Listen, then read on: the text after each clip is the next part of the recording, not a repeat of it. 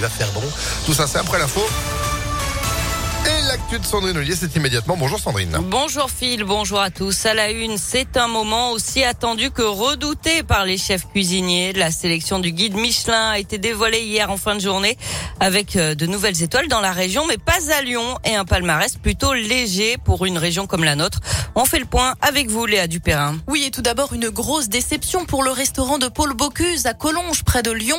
Le restaurant ne récupère pas sa troisième étoile qu'il avait perdue en 2020, deux ans après la mort du célèbre chef lyonnais. Seuls deux restaurants obtiennent une troisième étoile cette année. Plénitude à Paris et la Villa Madi à Cassis. Au total, 41 restaurants ont reçu une première étoile. Trois d'entre eux se trouvent dans la région Auvergne-Rhône-Alpes.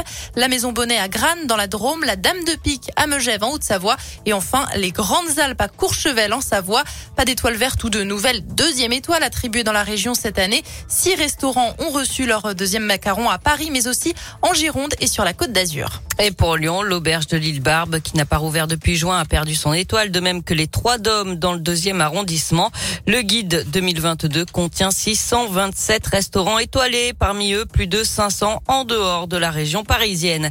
Et puis c'est aujourd'hui le concours du Bocuse d'Or Europe. La lyonnaise Naïs Pirolet représente la France. Sur les 18 équipes en lice, 10 seront sélectionnées pour la finale du Bocuse d'Or qui se tiendra à Lyon lors du CIRA 2023.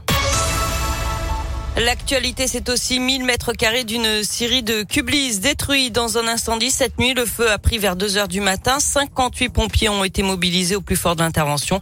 Aucun blessé n'est à déplorer. Trois personnes seront mises en chômage technique. Le feu est désormais maîtrisé. Les pompiers luttent encore contre des foyers résiduels ce matin. Un drame à Caluire. Une adolescente de 13 ans a été retrouvée morte chez elle dimanche soir, selon BFM Lyon.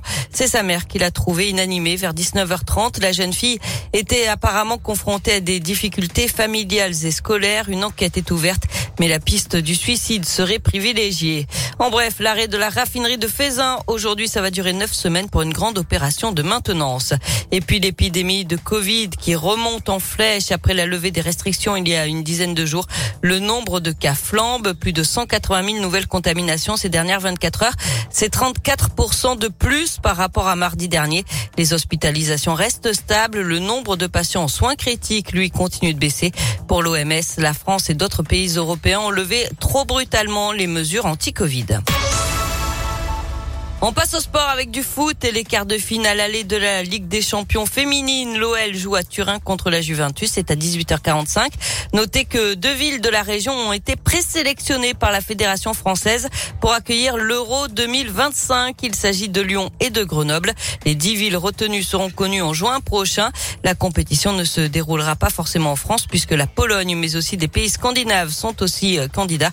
Le pays hôte sera désigné en décembre prochain. Et puis du basket et l'Asvel qui joue en Lituanie ce soir à Kaunas. C'est à 19h, c'est de l'Euroleague. Ouais, nos Villeurbanais qui seront de retour à la maison, ce sera vendredi, toujours en Euroleague, contre Olympiakos et vous y serez. Je vous offre vos invitations d'ici quelques minutes. Merci beaucoup Sandrine pour l'info à retrouver sur impactfm.fr et vous de retour à 8h. À tout à l'heure. 7h34. Météo